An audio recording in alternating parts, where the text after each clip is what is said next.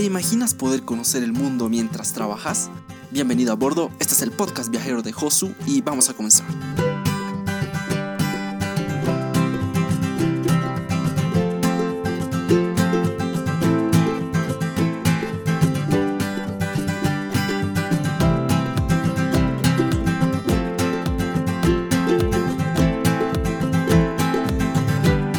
Para viajar en casa. Nuestro siguiente destino es Praga.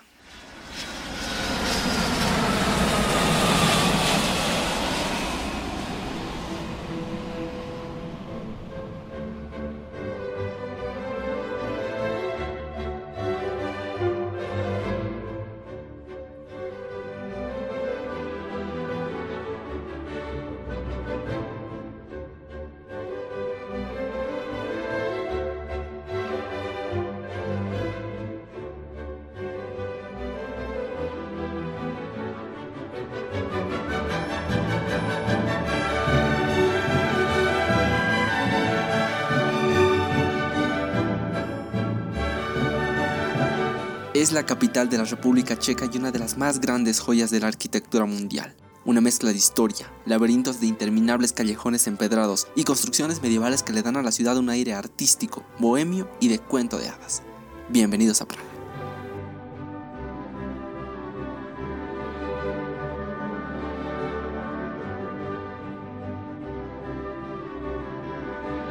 Buenos días, buenas tardes, buenas noches desde donde me estás escuchando. Quiero desearte un feliz inicio de mes, que este mes estés muy sano, estés con tu familia. Quiero darles las gracias también por haber escuchado mi primer podcast. No sabía que iba a tener tanta repercusión y que iba a ser tantas veces compartido en las redes sociales. Me alegra muchísimo que les haya gustado la primera entrega en Río de Janeiro y eso me motiva mucho más para seguir haciendo cada semana de más y más ciudades. Hay un montón y pues tengo muchas experiencias para compartir con ustedes. Hoy les traigo una de las primeras ciudades que conocí en Europa que sin duda me gustó un montón. Ya había escuchado antes de que Praga es una ciudad muy bella, pero obviamente quería comprobarla personalmente. Y sin duda su reputación es muy bien merecida. Pero hablemos un poco de su historia, para conocer mejor quiénes son los checos y cómo es la República Checa.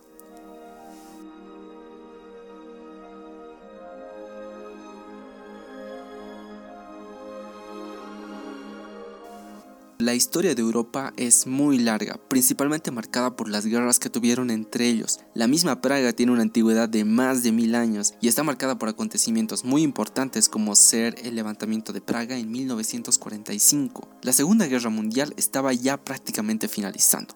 Los checos, cansados de tener a los nazis en su territorio, organizaron durante semanas un levantamiento la policía secreta nazi, en un intento de poder frenar este levantamiento, asesinó a varios de los que estaban organizando esta revuelta, pero el furor de los checos era tanto que no lograron su cometido. En mayo del 45, desde muy temprano en la madrugada, los checos salieron con todo. Primeramente rompiendo todos los carteles, letreros que encontraban por las calles y posteriormente, a horas de la tarde, tomaron el control de la estación de radio en la que se transmitió a todo el pueblo checo de que Praga se había levantado.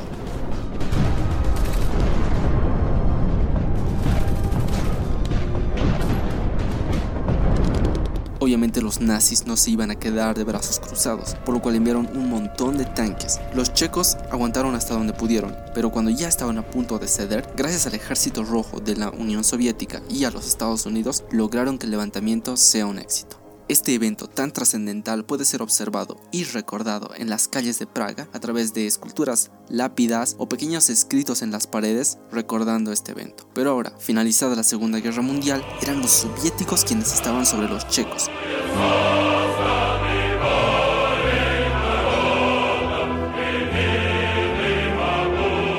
Desde el 45 que terminó la guerra hasta el 89 pasaron 44 años que tuvieron que soportar ese régimen comunista y de dictadura. ¿Y qué fue lo que pasó?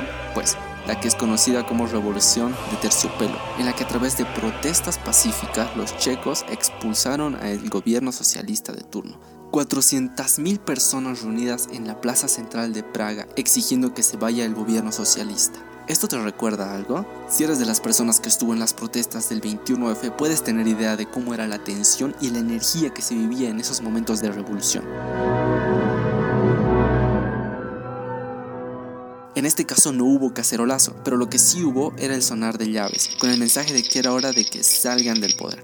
Esto desencadenó en que tres años después no solo se librarán del régimen comunista, sino también en la separación pacífica de Checoslovaquia, formando en lo que hoy es República Checa y Eslovaquia.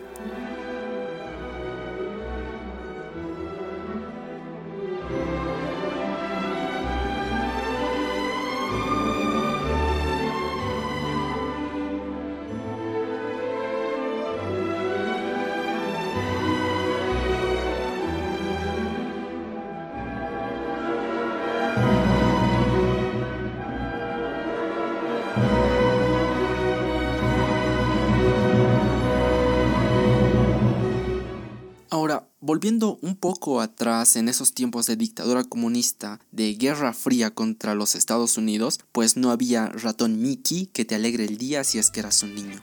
En su lugar surgió Kartachek, el topo.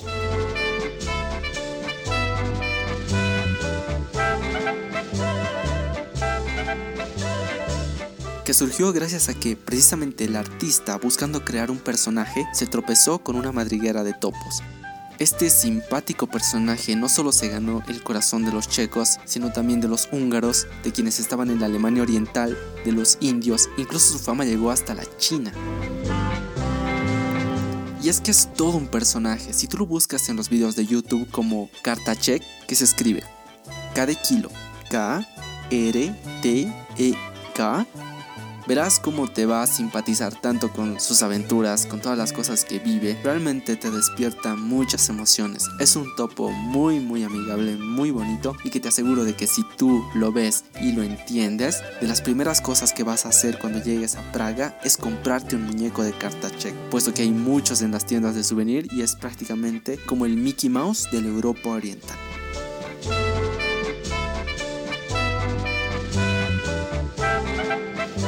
Es tan fuerte lo que Kartachek representa que ya incluso tuvo varios vuelos al espacio. El último fue en 2018 en el que fue acompañando a la tripulación.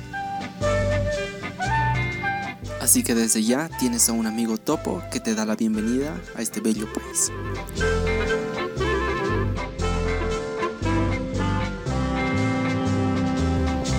Praga es una ciudad fascinante, es prácticamente un regalo para los ojos. El centro histórico de la ciudad, la plaza central, prácticamente te transporta en el tiempo. Tantos castillos, torres, con un estilo gótico medieval, te vas a querer sacar fotos en cada esquina. Lo que debes visitar. Lo más representativo de la ciudad y lo que es foto de postal, incluso la foto de portada de este podcast, es el puente de Carlos, o también conocida como Charles Bridge. Este es el corazón de Praga, un puente al más estilo medieval hecho de piedra de medio kilómetro de largo cruzando el río que conecta el centro histórico con el otro lado de la ciudad que te lleva hacia el castillo, que ya te estaré comentando, es el punto de encuentro de artistas, turistas, fotógrafos y todo aquel que quiera deslumbrarse con la vista. Es en este lugar en el que te vas a sentir como en una película.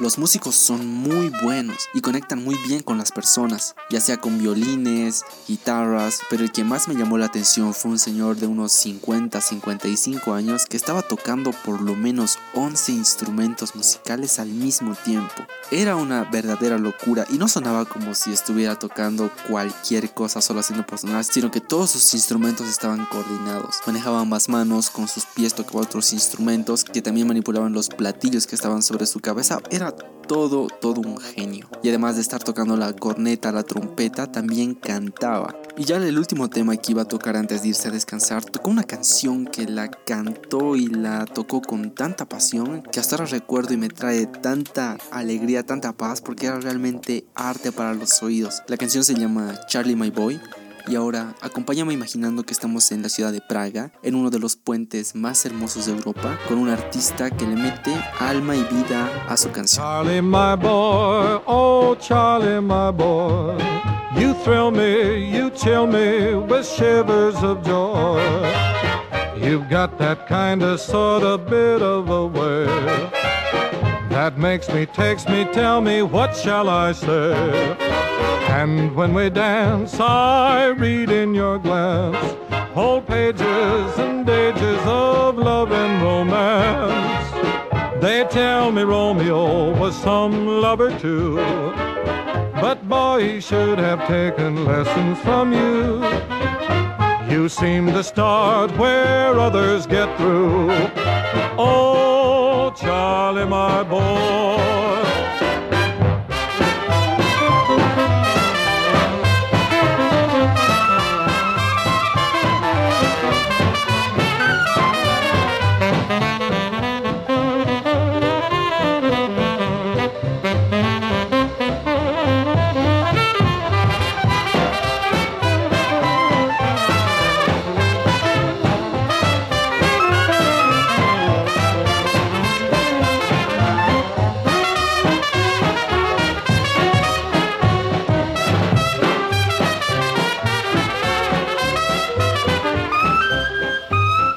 Siguiente lugar es el reloj astronómico de Praga.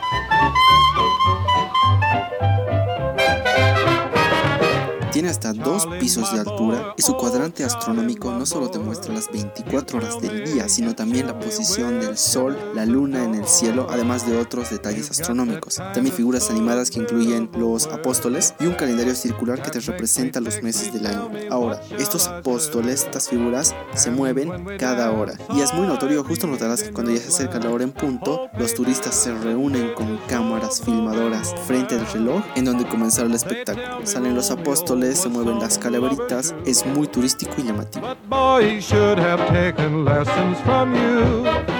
Ahí también en la plaza encontrarás la iglesia Tim, que según dicen Disney se inspiró en esta iglesia para formar las torres de algunos de sus castillos en sus películas.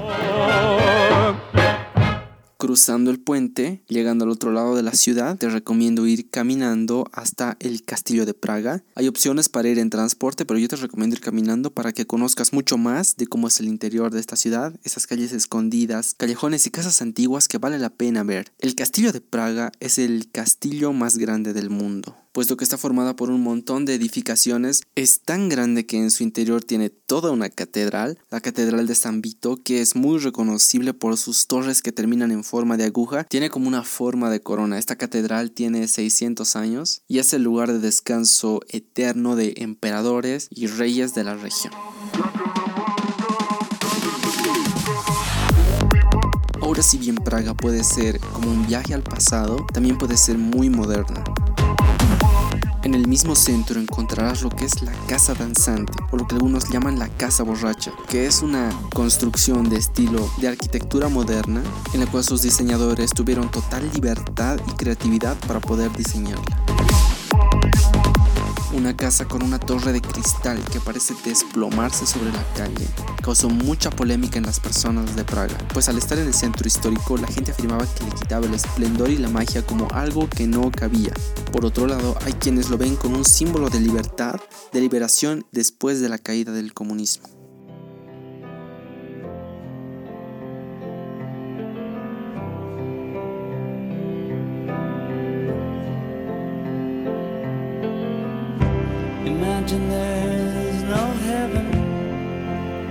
Si hablamos de arte y comunismo, hay un lugar que no podemos dejar de lado, que para mí es una de las joyas de la ciudad, el muro de John Lennon.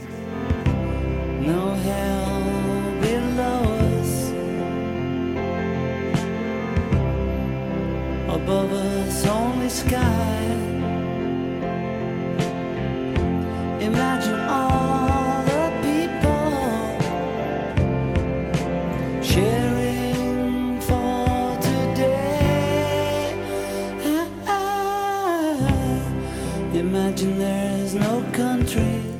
1980, en plena Guerra Fría, luego de que John Lennon fuera asesinado, su rostro pareció pintado en este muro blanco, puesto que había grupos activistas que estaban totalmente en contra de esto de la guerra y tenían a Lennon como su héroe, aquel que incluso fue censurado debido a, precisamente a sus mensajes de paz.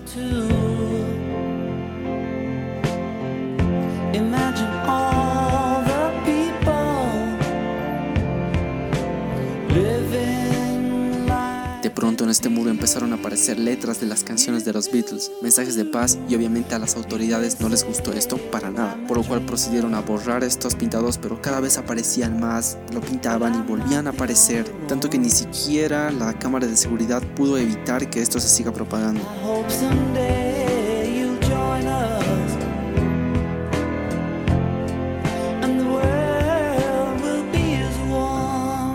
La policía incluso perseguía a las personas que eran encontradas grafiteando y escribiendo esos mensajes de paz y aún así la gente seguía haciéndolo.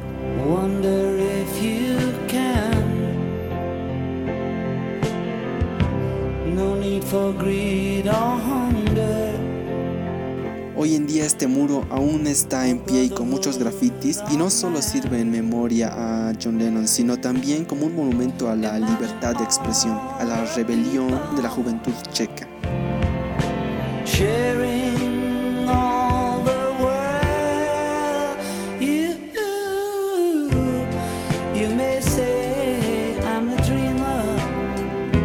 Lo que yo te recomiendo es que para visitar este lugar lleves tu marcador grueso, puesto que podrás dibujar y podrás escribir en este muro. Cuando yo fui no sabía de esto, así que no me llevé un marcador, pero por eso mismo te dejo este consejo y cuando vayas puedas aprovechar de escribir ese tu mensaje de paz al mundo. Y si tienes suerte, mientras escribes tu mensaje, encontrarás un músico interpretando Imagine justo ahí en el muro. Caminando por la ciudad también encontrarás referencias a quien es uno de los hijos pródigos de la ciudad, Franz Kafka. Cuando Gregorio Sansa se despertó una mañana después de un sueño intranquilo, se encontró sobre su cama convertido en un monstruoso insecto.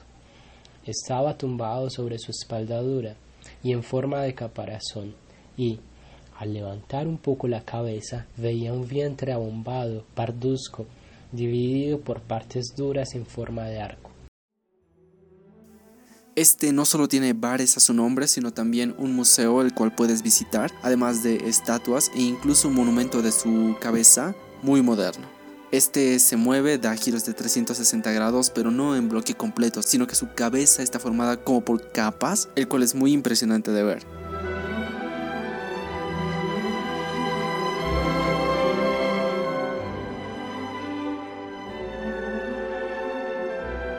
Luego de haber recorrido lugares tan impresionantes sacados de cuentos de hadas, puedes impresionarte aún mucho más en las noches, puesto que la calle tiene antorchas modernas que le dan un estilo aún más medieval en la oscuridad.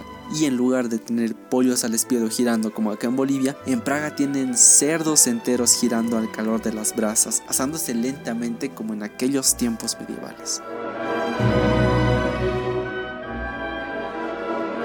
Consejos de Josu. Yo tengo una frase. Praga sería una ciudad perfecta si no tuviera tantos turistas. Y al ser una ciudad tan linda, es claro que iba a recibir demasiados visitantes. Es top 20 en las ciudades más visitadas del mundo. Y por esta misma razón, es que algunas personas se aprovechan de esta afluencia para crear museos falsos que en realidad son tiendas. Te pueden presentar como museo de la cerveza, pero en realidad es solo una tienda con varios tipos de cerveza que te la muestran y al final buscan que les compres. O museo de las piedras de Praga, cosas así. Lo que yo te recomiendo es que averigües bien los museos que quieres visitar en Praga, costo y de qué trata, para evitar caer en estas que son conocidas como trampas para turistas.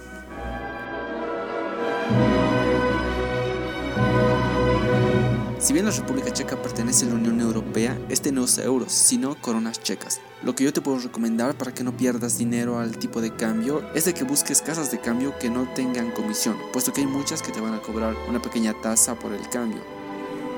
República Checa es parte de la Unión Europea, por lo cual podrás entrar tranquilamente con una visa Schengen de múltiples entradas. Esto es muy importante, ojo, puesto que si no, no podrás volver al país de origen o al país de donde tengas que tomar tu vuelo de retorno.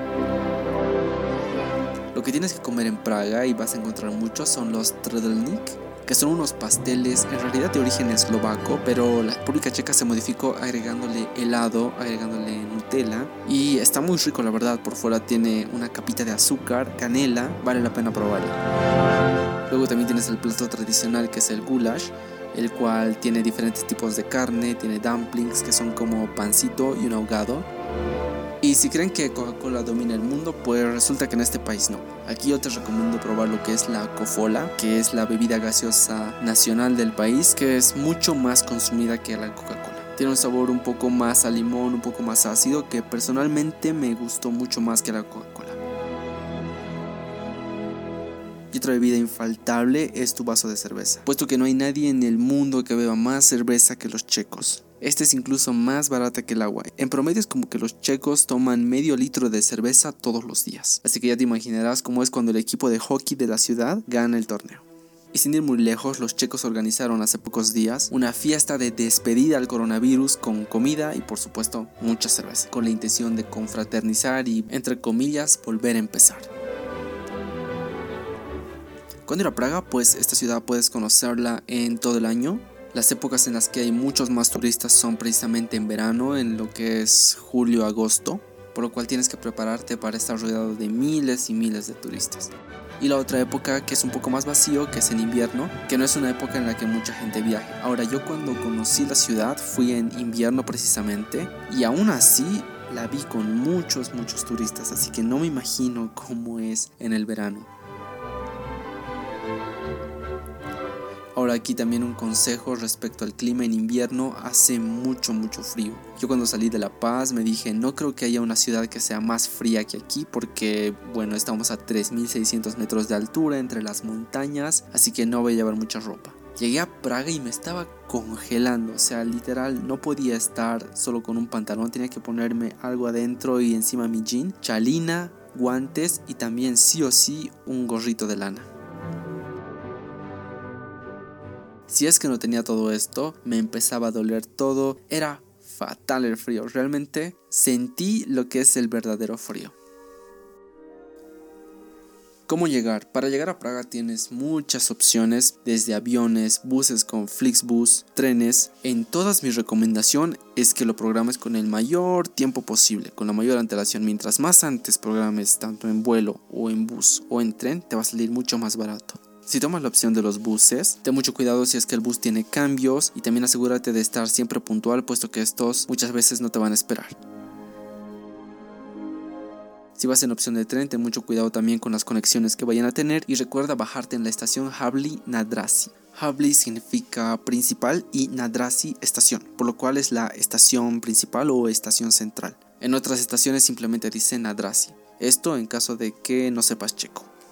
¿Tienes pensado mudarte y trabajar en la República Checa? Bueno, te cuento que hay una gran comunidad de hispanos que viven en Praga, en la cual la situación económica está muy buena, prácticamente todos tienen trabajo. Lo único que debes considerar es que tengas un buen nivel de inglés y obviamente te va a ayudar mucho si es que sabes checo. Pasa que en República Checa no hay mucha gente que hable inglés o español, entonces cuando a veces yo le preguntaba a la gente en las calles que me indique una calle, ellos me decían que no hablaban ni inglés ni español, solo checo. Entonces esta es una buena oportunidad para gente que habla español para trabajar en los call centers. Si hay personas que necesitan gente que hable en español o en inglés, pues tú puedes estar ahí el nexo y ya puedes conseguirte un trabajo aquí en esta hermosa ciudad.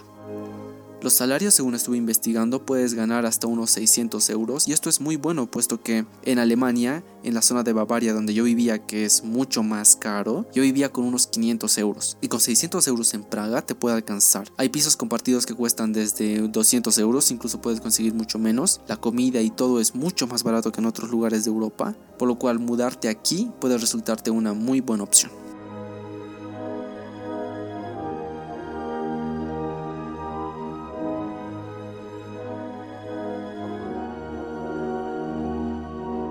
Lugares tan bonitos en el mundo y sin duda Praga es uno de estos. El momento en que es la puesta de sol y tú estás en el puente de Carlos simplemente observando, viendo a la gente, viendo a los artistas, sintiendo la música, un montón de gaviotas a tu alrededor, te hace poder sentir la gratitud de poder conocer una sociedad tan admirable. Incluso los checos son un amor de personas. Y así como dijo Kafka, la juventud es feliz porque tiene la capacidad de ver la belleza. Cualquiera que conserve la capacidad de ver la belleza jamás envejece. Y al entender que Kafka creció viendo esta hermosa ciudad, podemos entender a lo que se refiere. Podemos entender a Kafka.